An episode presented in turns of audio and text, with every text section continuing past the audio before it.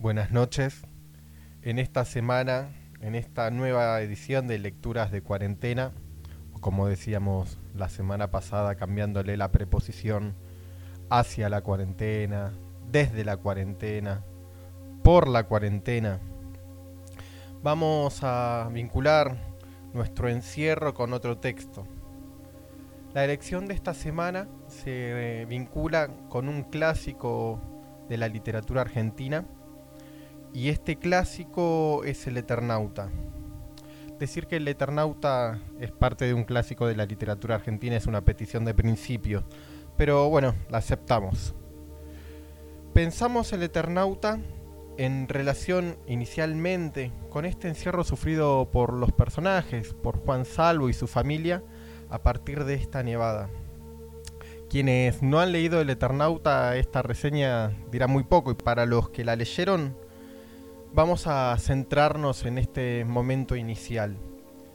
Diremos de este encierro, producto de esta nevada, que transforma el mundo conocido en algo totalmente nuevo. Y este mundo nuevo es un mundo de peligros, es un mundo de muerte, es un mundo que únicamente puede uno salvarse por medio del encierro y paradójicamente por medio de una salida conjunta. Esta salida conjunta se da inicialmente en el seno de una familia y de un grupo muy cercano de amigos. La nevada del Eternauta es una nevada que nos pone en una situación límite. Y en esta situación límite aparecen algunos elementos que nos ayudan a pensar cómo el encierro nos salva y al mismo tiempo nos empuja hacia el abismo.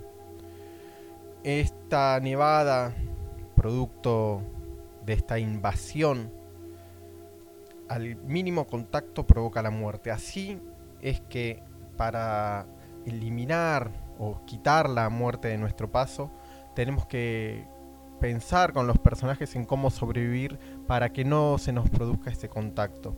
Para eso la construcción de los trajes, el aislamiento de la casa, las salidas van a estar muy muy marcadas y muy controladas.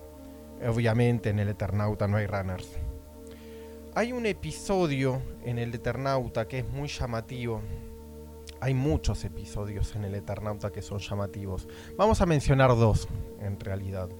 El primero se vincula con la primera salida de Juan Salvo al momento de probar el traje. La salida de Juan Salvo es una salida cargada de tensión donde no sabemos todavía si su traje puede causar el efecto deseado, el, efecto de aislamiento, una palabra que hoy a nosotros nos resulta clave y que nos provoca una desazón.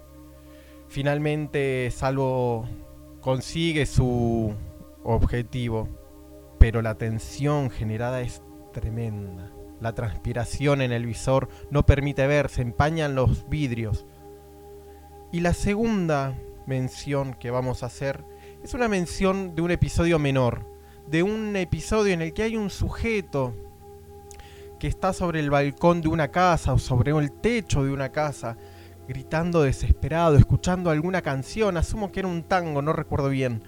Y en este episodio el sujeto grita de desesperación que no aguanta más el encierro, no lo soporta, tiene la necesidad de salir y no soporta más el encierro.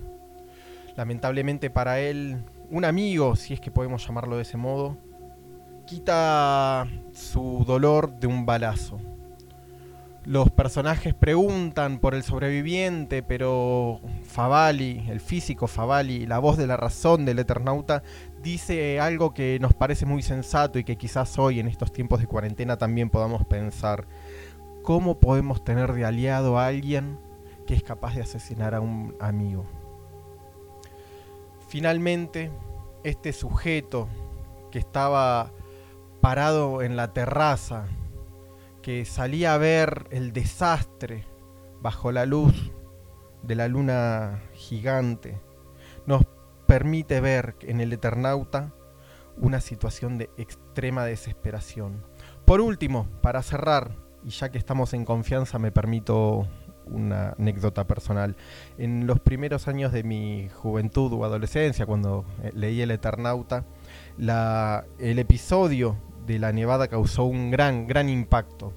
Y es constante y cada vez que releo el Eternauta provoca lo mismo.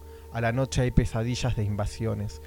Sueño que vivo en la casa todavía de mi infancia, en la casa de San Miguel, y sueño que estoy detrás de la ventana cubierto por un árbol que había en ese momento y veo pasar una invasión. Quizás la cercanía de Campo de Mayo tuvo que ver con eso. Y quizás también nos pueda servir para cerrar este micro, escuchar la siguiente canción.